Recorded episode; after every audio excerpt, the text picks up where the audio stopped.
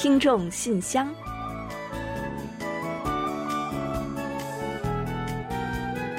分享最新动态，聆听您的心声。听众朋友们好，我是李璐，欢迎您收听全新一期的《听众信箱》节目。听众朋友大家好，我是婉玲，非常高兴跟大家相会在信箱节目之中。时间进入三月了，天气呢也渐渐回暖了。刚刚过去的这个冬天啊，真的是特别的冷啊！再加上疫情的持续肆虐，很多人呢都感觉过得很压抑和不容易。嗯，是的。但是有人也这样说：越是在至暗之中，越会有人性的闪光在为我们照亮前方。嗯，那不久前呢，韩国某炸鸡连锁店总店呢收到了一名高中生的匿名手写感谢信。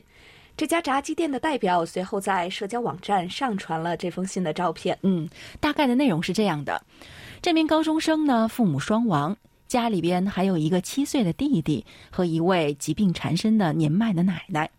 平日里呢，家里的主要就是靠这名高中生打各种零工去维持家用。但是去年疫情爆发之后呢，找工作也变得非常不容易了，所以一家人的生活也就陷入了极大的困境。那去年的某一天呢，经不住年幼弟弟央求着，一直说想吃炸鸡。于是呢，他手中拿着仅有的五千韩元，来到街上，四处去找炸鸡店，希望呢能为弟弟买到一份炸鸡。但是如今韩国的炸鸡价格啊，已经差不多要两万韩元了，所以可想而知啊，想要用五千韩元买到炸鸡呢，是几乎不太可能的事情。那结果也确实让他感到很无助，没有任何一个店家会出售五千韩元的炸鸡。那就在即将绝望的时刻啊，位于首尔马浦区的这家炸鸡店分店的老板朴先生看到兄弟俩之后呢，连忙招呼他们进到店中，免费招待他们吃了一顿两万韩元的炸鸡。那这次之后呢，年幼还不太懂事的弟弟又背着哥哥悄悄去过几次这家炸鸡店。而每一次呢，老板也都非常热情地招呼他吃了炸鸡。还有一次呢，带小家伙去理发店给他剪了头发之后呢，又把他送回了家。嗯，真是太温暖了。哥哥呢，在得知弟弟又去打扰了老板这么多次之后呢，就觉得非常的抱歉和惭愧。从那之后呢，就管住弟弟，让他不要再去那家炸鸡店。这段时间呢，他经常会看到有新闻说啊，个体户经营面临着巨大的困难，所以心里就很惦记着那位善良的店主，他是不是也会受到影响呢？于是呢，就鼓起勇气给总店写了开篇刚刚我们提到的这封信。在信的结尾，他说道：“非常感谢老板将温暖的炸鸡和关心给予素不相识的我们。”长大成人之后啊，我也希望自己也能像这位老板一样，去帮助陷入困境中的人们。嗯，我想这应该就是我们常常说的善行的影响力吧。善良的影响力就像是多米诺骨牌一般在扩散。很多人呢，在看到这个消息之后啊，就纷纷用最实际的消费行动来向店家表示支持。嗯，是的，那不仅有人专程远道赶来在店中消费，或者呢给店家送来了礼物，还有不少地方上的人呢，在外卖软件下单付款，然后呢就留言说啊，我在外地并不用您送餐，下单呢只是想要支持您的善举，善有善报嘛。所以呢，朴先生呢会接单接到手软的。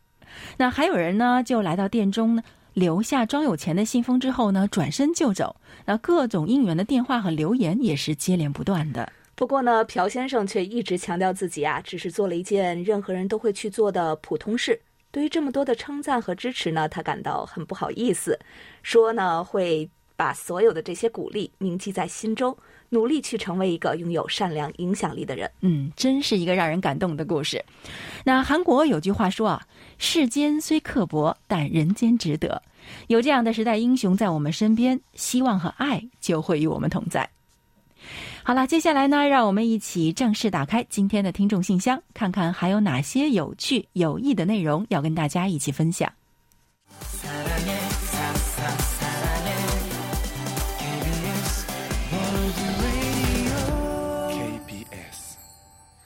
好的，欢迎回来。您正在收听的是韩国国际广播电台的听众信箱节目。首先，我和婉玲还是来大致介绍一下本期节目都安排播出哪些内容。本期节目呢，我们仍然设有韩广动态、来信选读和生日祝福等几个小栏目。在生日祝福栏目中啊，我们将分享一段由李雪听友提供的人生感言。然后呢，照例会为过生日的听众朋友们送上一首好听的韩文歌曲作为祝福。在生活的发现栏目中，我们将介绍的是樊亚楠听友提供的生活小贴士：老人沙发不能太软和太低，提醒大家老年人选择沙发时的一些注意事项。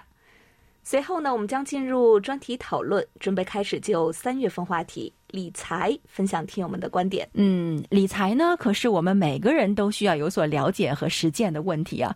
所以呢，稍后呢，我们一起来听听听友们对此都有哪些的见解。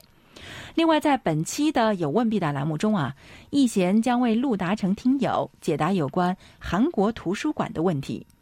节目最后呢，仍然是我们的点歌台。到时候呢，我们会为塔卡西听友送出一首点播的歌曲。好了，节目呢，我们就先预告到这儿，欢迎您继续收听。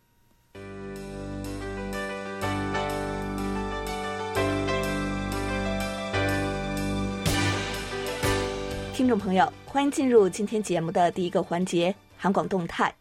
今天的动态环节呢，我们没有什么全新的消息要和大家一同来分享。不过呢，我们借此机会提醒广大听友，随着新一年的开始，听众信箱节目也将一直对积极参与我们节目互动的听友来信和参与情况来进行统计，依然呢会在年末评选出年度四大奖的获奖听友。所以，希望广大听友能继续积极来信与我们交流，并且参与我们的专题讨论，并且帮助我们反馈收听效果，填写收听报告。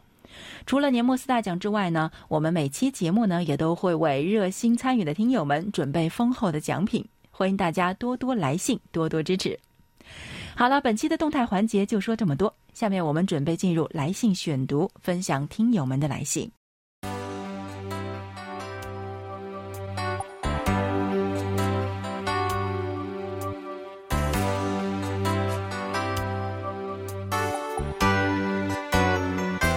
听众朋友，这里是来信选读时间。首先呢，我们在这里还是提醒各位听友，稍后别忘了在节目最后的点歌台环节关注我们的联系方式和收听办法。不清楚的听友呢，请提前准备好记录一下。另外呢，我们在这里啊，还要特别感谢台湾的吕城南听友，您寄来的收听报告和邮票啊，我们已经收到了，非常感谢。此外呢，还要感谢四川的梅林听友，您寄送来的手写信呢，汉斌也已经收到了，他非常的开心，并且让我们代他向您表示感谢。好了，下面呢，我们就一起来分享一下今天的第一封来信。今天的第一封来信呢，来自我们的老听友是李可月听友，他在信中是这么说的：“亲爱的韩广中文组家人们，新年好。”新年的第一封信，首先要感谢你们寄来的圣诞款护手霜，年前就收到了。除夕那会儿太忙了，没有腾出空及时答谢。挑选礼物的人真是费心了呢。精美小巧的体积，携带方便，呵护了双手，更温暖了听众的心。谢谢了，我非常喜欢，也正需要。嗯，真的是非常感谢李可月听友的这六个字，很喜欢，正需要。那我想，任何一个准备礼物的人听到这样的话呢，都会很开心吧。其实本来已经感觉好欣慰了，听到他信中下面这样的话呢，我们更是多了一分自豪。他说：“我发现啊，每天收听你们的节目，就像每年的除夕一定要看春晚一样。”不仅是对内容有需求和期待，还因为这已经成为我生活的习惯了，就像吃年夜饭得有春晚做背景一样，热热闹闹才有年味儿。不知道其他的朋友们有没有这样的感觉呢？哇，真是太感谢了！那我们知道呢，每年除夕的春晚对于中国人来说呢，意味着什么？虽然我们也知道自己的节目呢还有很多不足之处。但是听到听友们这么讲啊，还是非常开心，也觉得很骄傲。那当然呢，我们全体编播人员呢也将继续努力，让我们的节目呢对所有的听友来说呢都是很喜欢，正需要。另外，已经进入三月了，韩中两国的新学年也都开始了。李可月老师在信中说：“新的一年，孩子们的新学期也已经开始快一周了。”二零二零年是韩中文化交流年，真希望疫情快点结束，让我们学校和珍宝初等学校的交流能够尽快的恢复。前两天听珍宝学校的负责中韩交流的老师说，他本年度起不再负责这项工作了，移交给了一位新任的教师。来过我们学校的校监也调走了，学校换了一部分工作人员，所以两校都非常希望交流工作能够尽快的开展起来。担心疫情加上起到桥梁作用的人员的调离，是否会让交流工作变得疏远甚至停摆？但愿牛年诸事顺利，扭转乾坤吧。在这里要再次祝福家人们新年快乐。此时还是乍暖还寒的时候，容易感冒，所以呀，大家都请注意身体哦。嗯，好，谢谢李可月听友啊。那相信李可月听友的心愿啊，也是我们所有人的共同心愿。最近呢，是由于韩国政府呢决定将现行的防疫响应措施延长两周到本月的十四日，所以呢，幼儿园还有小学一二年级以及高三的学生呢是可以每天到校上课，但是其他年级呢是要遵守出勤率限制措施，所以呢是轮流返校上课。但愿随着疫苗开始接种以及抗疫取得了更大的成果，孩子们啊都可以很快的能够回到学校。那我们的生活呢，也可以回到正轨。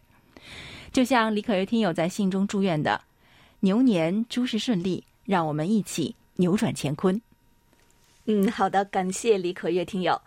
接下来呢，我来介绍一下天津李健听友的来信。他说：“尊敬的 KBS 中文组全体成员，大家好，先给各位拜年了。在中国有句老话叫‘没出正月都是年’。”祝福各位二零二一年身体健康、阖家欢乐、事事顺心。好久没给各位发邮件了，各位最近可安好？谢谢李健听友的新春祝福还有惦念啊，我们呢都挺好的，还请您放心吧。也在这里呢，再向您送上我们的一份祝福，同祝您身体健康，新年快乐。那其实啊，最近呢，我们也一直在记挂着您呢。这不，最近呢，李健听友就又来信和我们分享了他最爱的一些话题。呃，这次呢，李健听友在信中谈到的是网购。他说啊，网购呢，因为这次疫情而得到发展，不用我们亲自到店中去选购，只需坐在家里用手机点开购物软件，进行几个简单操作，你所需要的东西就会有专门的快递给你邮寄到家。我们可以在网上买到想要的一切东西。随着网购的崛起，一些类似代替用户保管快递包裹的驿站，也像雨后春笋一样迅速的成长起来。但同时，一些传统实体门店生意也在逐渐下降。同样的一件物品，如果走线上购买，要比在线下购买便宜很多。我想问一下，韩国有没有受欢迎的购物平台？好的，李健听友，那在韩国呢，也有不少的购物网站和团购网站。我平时呢，也非常常用网购来购置家中的物品。就像您所说的，疫情呢加剧了网购的迅速发展。那就我个人而言啊，如果想一想和疫情发生前我家的网购有什么样的区别的话呢，就是啊，我开始连一颗蔬菜、一盒牛奶也都改在网上来购买了。因为有当天配送、次日凌晨配送等等非常多样的选择，可以结合呢个人需求选择适合自己的方式。关键呢是价格也很公道。另外呢，李健听友在另一封来信中啊，还和我们聊起了春晚。时间关系呢，这里就不做详细的朗读了。不过我想说呢，春晚真的是每年春节中国人都会津津乐道的一份饕餮大餐，为春节呢增添了很多的喜悦和祝福。那今年的春晚呢，我也看了，确实呢，舞台等各方面真的是挺华丽出彩的。那尤其是在疫情之中啊，不失为是对人们文娱生活和精神享受的一大慰藉。至于韩国是否也有春晚呢？在这里要告诉您的是，韩国呢是没有春晚的。不过呢，为了迎接春节的到来，各大电视台呢也会制作一些特别节目或者是活动，来和民众一起欢度佳节。最后呢，李健听友告诉我们说，最近天津气温浮动特别大。前段时间呢，户外实时气温已经达到了二十四度，今天呢，温度又再次变成个位数。韩国那边气温如何？请各位注意身体。谢谢李健听友啊。呃，韩国最近的气温呢，虽然没有这么夸张哈，但是呢，也是起伏蛮大的。初春三月，乍暖还寒，还请您和大家都注意保暖，不要马上减衣服。要小心感冒。好，再次感谢李健听友，期待您的再次来信。好的，非常感谢李健听友。那接下来的这封信呢，是来自台湾。他在信中是这么说的：“KBS 韩广中文组的李璐、婉玲二位主持人，你们好，我是台湾的黄耀德。二月二十六日呢是正月十五，虽然我写这封信的时候呢已经是二十七日了，不过在此还是要祝二位元宵节快乐。”嗯，好的，谢谢您，我们也祝您很快乐哦。他还说，在台湾啊，元宵节习俗跟中国大陆很像，大家都会提灯笼、猜灯谜，也会吃汤圆。各地呢也都会举办灯会，各地的灯会呢也会分送纸灯笼。在台南市的盐水区，元宵节啊，每年都会举行盐水风炮活动。那这个活动呢，是由盐水武庙主办的。所谓的风炮啊，是指很多冲天炮组成的大型发炮台，点燃的时候万炮齐发，会发出鸣声，并且向四周的人群发射，是台湾特有的民间习俗。由于危险性较高，所以呢也被各国的媒体评选为世界上最危险的庆典之一。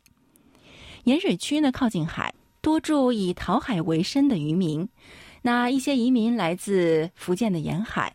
风炮的活动呢，根据推测是起源于清朝的时候，光绪十一年。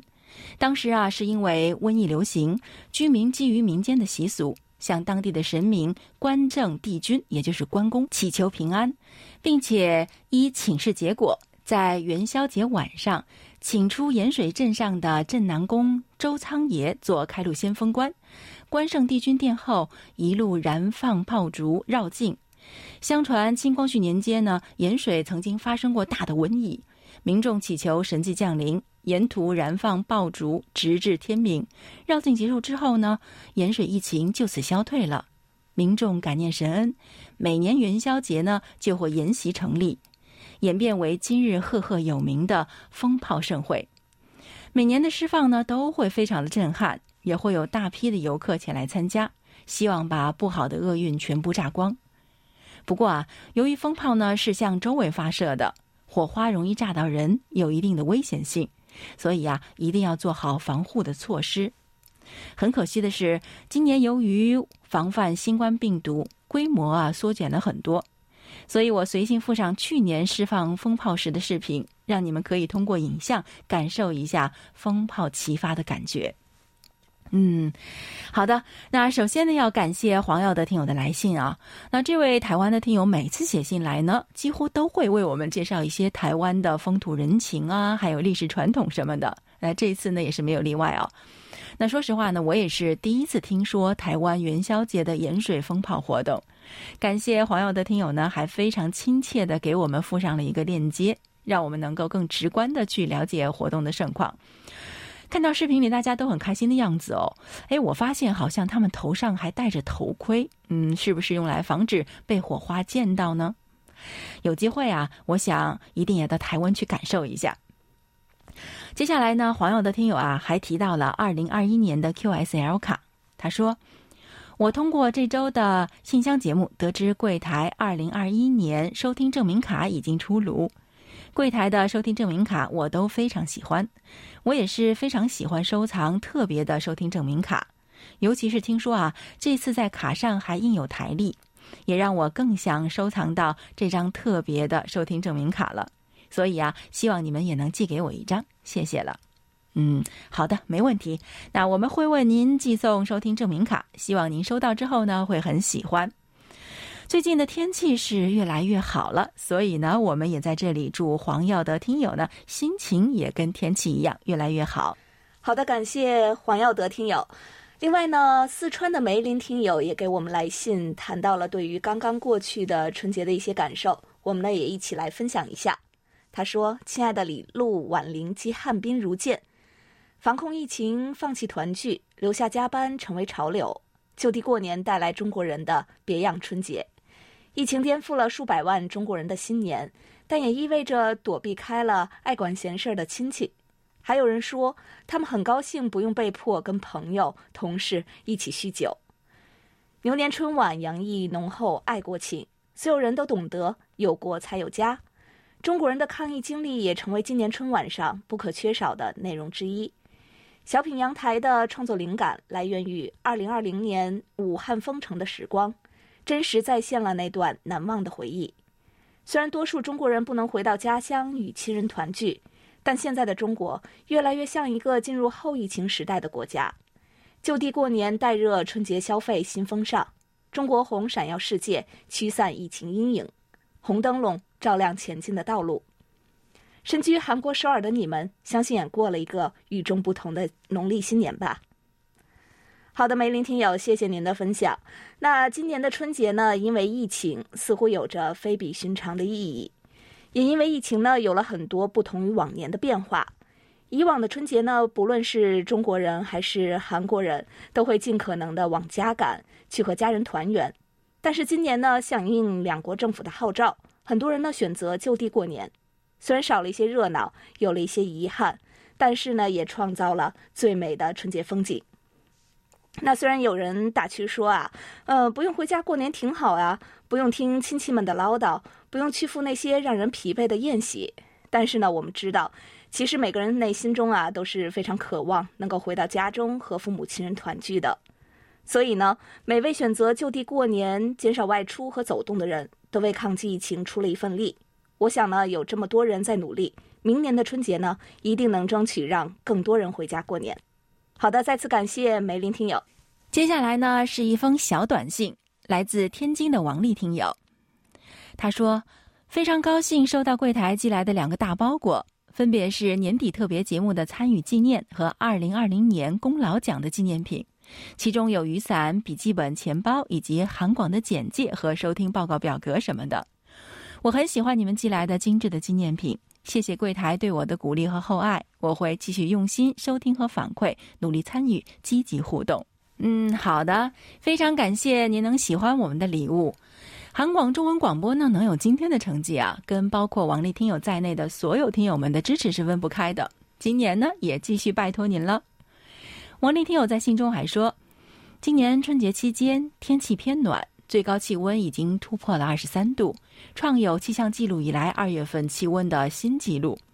又一个干旱少雪的冬天就要过去了，希望大家多出去走走，晒晒太阳，活动一下身体，用饱满的热情去迎接美丽的春天。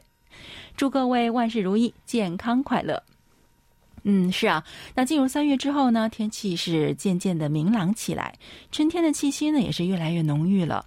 天气好的时候啊，这两天我喜欢出去走一走，抬头望一望呢，真的能够看到蓝天白云呢，让人非常的心旷神怡。所以呢，但愿随着我们这一次春天的到来，萦绕在大家心中的新冠疫情的阴霾也能随风散去，让我们即使不能面朝大海，也能够迎来真正的春暖花开。好的，感谢王丽听友。那另外呢，我们还收到了两位听友来信，说收到了我们的纪念品，在此呢也和所有的听众朋友们一起来分享一下。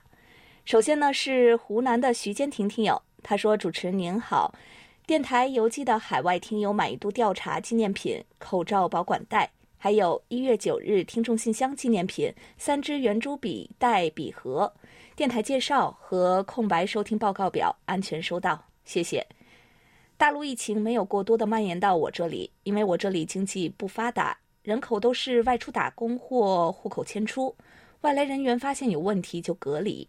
工作关系，工作包里面备有不同的口罩，电台送的好品质，我都没有见到过，抗菌还可以水洗，反复使用。难怪有人在药店买个韩国进口的 KF 九十四口罩，价格不菲。看到实物后，确实感觉设计好。更节约环保。我自己包里带一个便携路由器，自己编译程序升级，通过连接单位的 WiFi 网络可以无国界。主持人可以放心，我可以方便的收听，收听一直顺利，都是走互联网，手机、电脑均可。自己也在不断摸索升级设备。此致，祝工作顺利。另外呢，孟春全听友也来信告知我们说，收到了礼品。他说：“尊敬的婉玲、李璐、汉斌，你们好！方才收到新年祝福征集特别奖奖品，奖品是一套护手霜，非常的实用。从明天开始，我将用这套来自韩国的护手霜来保养我这双比较粗糙的手。同时收到的还有收听证明卡以及收听报告表格。收听证明卡上有李璐书写的新年祝福话语，令我非常感动。非常感谢你们，顺祝一切安好。好的，谢谢两位听友呢，特地来信和我们分享这一情况。礼物呢，大家喜欢就好。今后呢，我们也会准备更多更丰盛的礼品来回馈积极支持我们节目的听众朋友们的。感谢新老听友们的一路陪伴。另外呢，也请孟春全听友放心啊，我们呢已将您的地址更新了。至于未收到的奖品，如果您有需要的话呢，也可以同我们取得联系，我们将提供单号给您，方便跟踪包裹。好的，非常感谢徐坚婷听友和孟春全听友来信给我们。当然呢，也要非常感谢来信分享的所有的听友们。那虽然呢还有很多话想跟大家说，但是啊，由于时间的关系，本周的听众来信呢就先介绍到这里了。下周呢我们再继续。好的，下面呢我们就准备进入生日祝福单元，为下一周过生日的朋友们送去我们最美好的祝愿。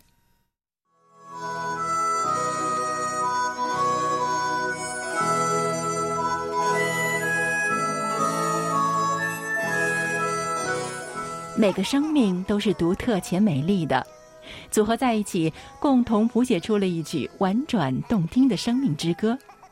此时此刻，在韩广这个大家庭里，让我们把最真诚的祝福送给您。欢迎来到生日祝福。今天呢，我们要送给大家的是一段由辽宁省李雪听友分享的人生感言：不负时光。时光是一张单程车票。上了车便不问终点，不知归处。人生就像一个大舞台，每个人都有自己所要扮演的角色。我们总在时间中探索苦乐生悲，探索真正价值。到头来两个字：一撇一捺。别等到日久年稀时，方知时光被遗忘。活在当下，不辜负此刻与你相伴的好时光。昨天已经成为过去，再恋恋不舍也无法挽留，就把昨天的美好都存入记忆里吧。愿时光不辜负你，你也不辜负时光。好的，感谢李雪听友和我们一同分享刚才这段话。接下来呢，我们要把这首由 Seventeen 演唱的《万岁》送给三月一日到三月十二日过生日的所有听众朋友们，祝大家生日快乐，天天都快乐。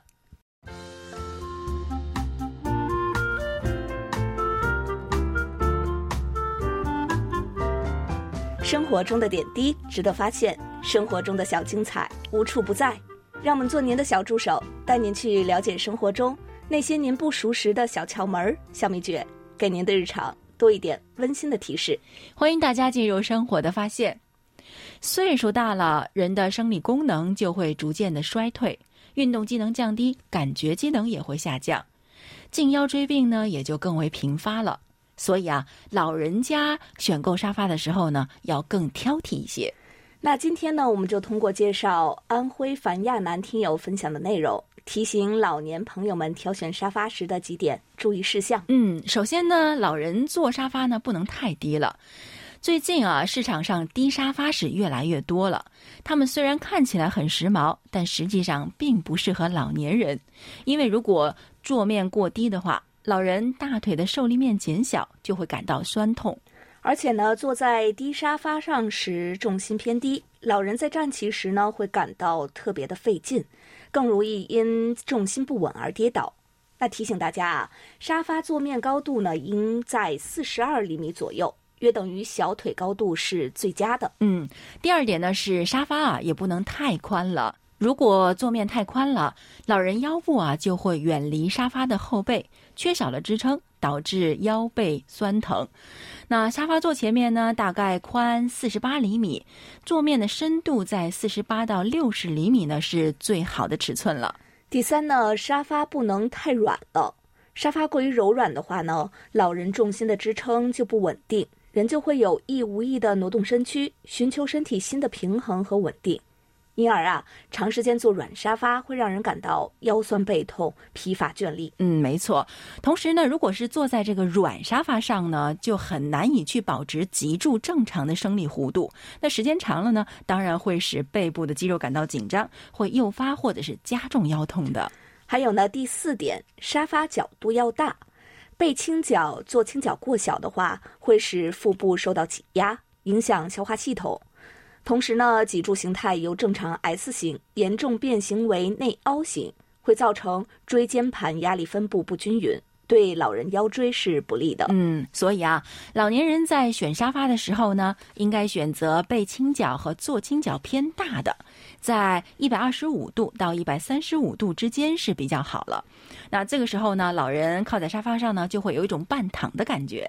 还有呢，需要提醒的是，坐姿不当或者是长时间久坐，都会使肌肉组织受到异于平时的压力，可能会造成骨胶原过量生长，引起肌肉疼痛。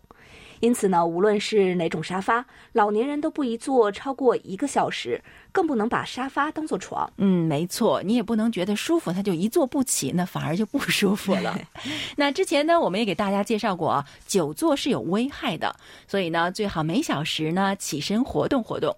总之啊，就是说了，沙发再舒服呢，也是不宜久坐的。我们又强调了一次。那还有呢，就是要记得挑选最适合您的那一款。好了，听众朋友，以上呢就是我们给大家介绍的生活小贴士。在此呢，也要特别感谢樊亚楠听友的精彩分享。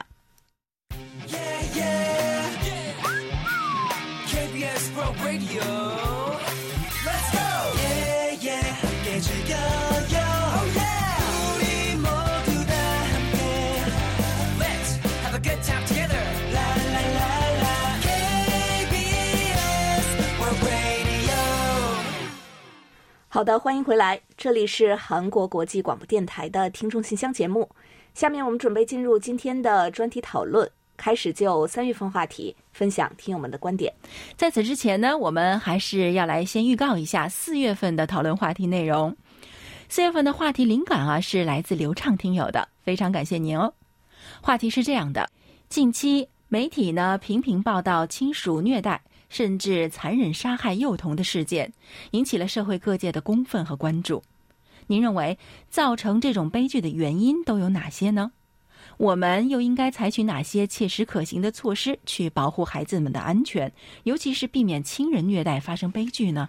每月详细的讨论话题内容，大家可以前往我们的官方网站，找到听众信箱专题讨论板块来进行查阅。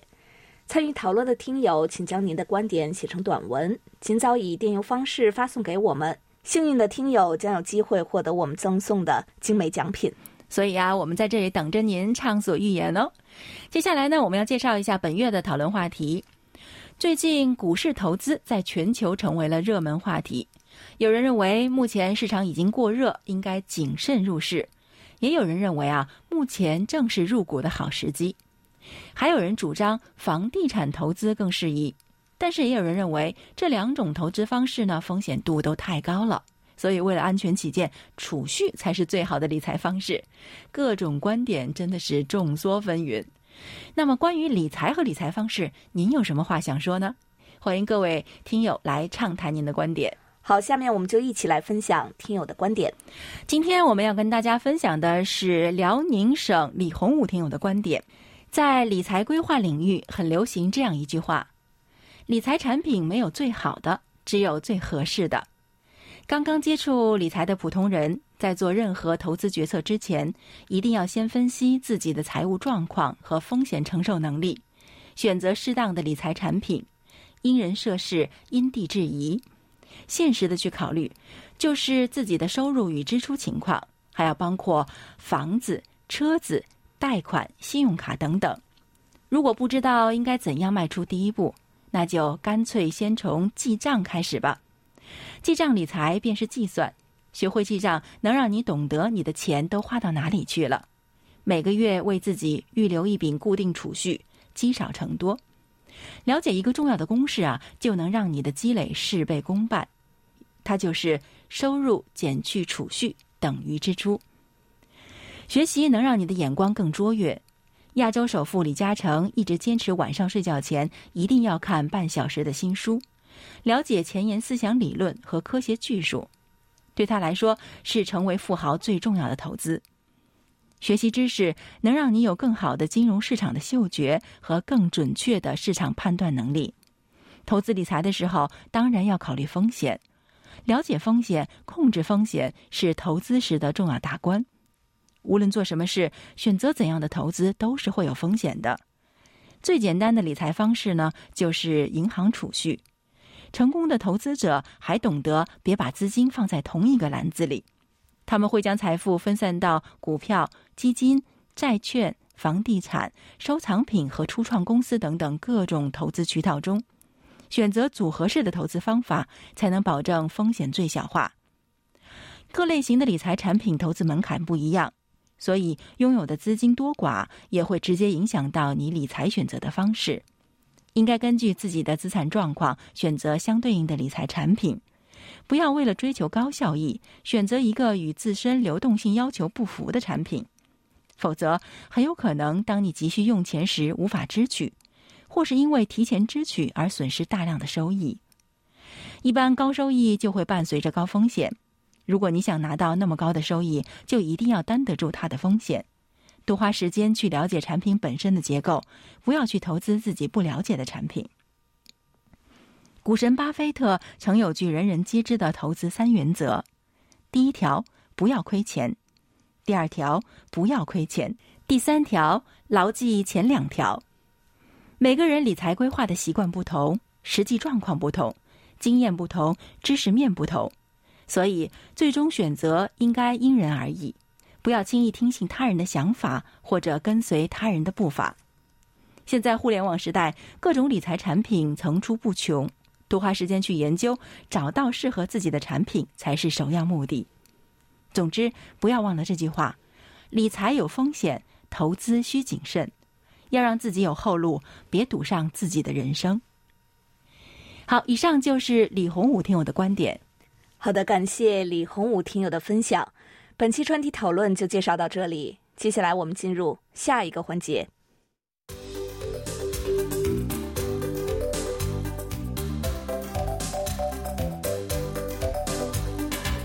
有问必答。今天我们请洪一贤来回答浙江陆达成听友提出的问题。他的问题是。我想请问一下，韩国有哪些著名的图书馆？请易贤老师在节目中解答一下。好，接下来呢，就请易贤来回答陆达成听友提出的这个问题。各位听友，大家好，我是易贤。今天我来回答陆达成听友的提问。韩国的图书馆按照种类分为国立图书馆、公共图书馆、各级学校图书馆、高校图书馆、迷你图书馆以及其他图书馆。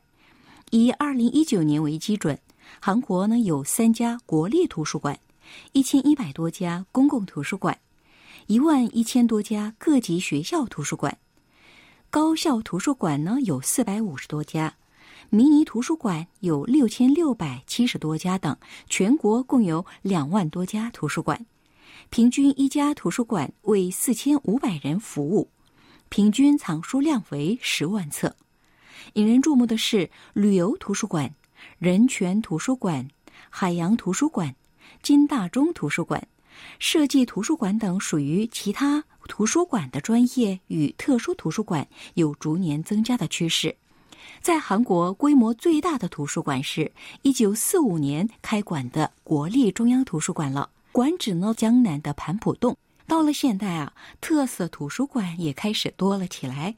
比如吉玉斋图书馆将朝鲜王朝末代国王高宗的书房对外开放；青云文学图书馆以独具一格的传统韩屋建筑著称；京畿道巫山的梦幻图书馆曾获选最佳建筑图书馆。在图书馆的后院呢，还设有录影场，供人们露营。大邱的半夜月站图书馆是将停办的火车站改造而成的。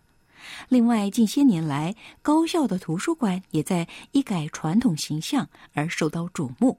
比如，延世大学图书馆呢，将一层经过装修，摇身一变为一个完整的开放空间，在这里，学生们不仅可以发声讨论，甚至还可以随意躺着睡觉。最近呢，还有一家另类图书馆成了首尔的打卡景点，深受年轻一代的欢迎。就是位于江南 COEX 购物中心内，二零一七年起免费对外开放的星空图书馆。这里的藏书量为七万多册。该图书馆的特点是打破了以往图书馆死板沉闷的气氛，不仅极具现代感，还拥有辽阔的开放式空间。其中最亮眼的是三座高达十三米的大型书架。在购物中心的营业时间内，可以毫无限制的在这里阅读和休息。好，听众朋友，今天给大家介绍到这儿，希望陆达成听友满意。我们下次再会。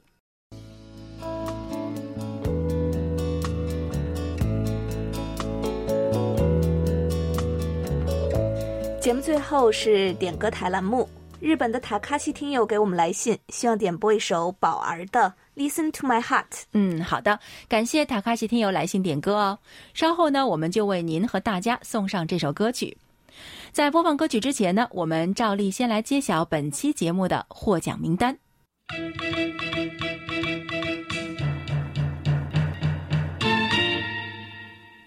本期节目的奖品，我们分别送给黄耀德听友和李洪武听友。恭喜两位听友！那另外两份奖品呢？我们要送给陆达成听友和梁华松听友。好的，恭喜上述获奖听众朋友们。另外，在节目尾声，我们再来介绍一下联系方式吧。我们的电子邮件地址是 chinese at kbs 到 co 到 kr，也欢迎大家通过我们的网站 word 点 kbs 点 co 点 kr 斜杠 chinese。以及 A P P KBS World Radio On Air 和 KBS World Radio Mobile 来收听我们的各档节目。好了，听众朋友，那到这里，本期听众信箱节目就在宝儿演唱的《Listen to My Heart》这首歌曲中结束了。非常感谢大家将近一个小时的陪伴，同时也非常感谢众多听友积极参与我们的节目互动哦。当然呢，也欢迎大家继续给予我们鼓励与支持，多来信，多提宝贵的意见和建议哦。好了，到这里，我们韩国国际广播电台一个小时的中国语节目呢，就全部播送完了。主持人婉玲和李璐在韩国首尔，祝大家周末快乐。我们下周同一时间再会。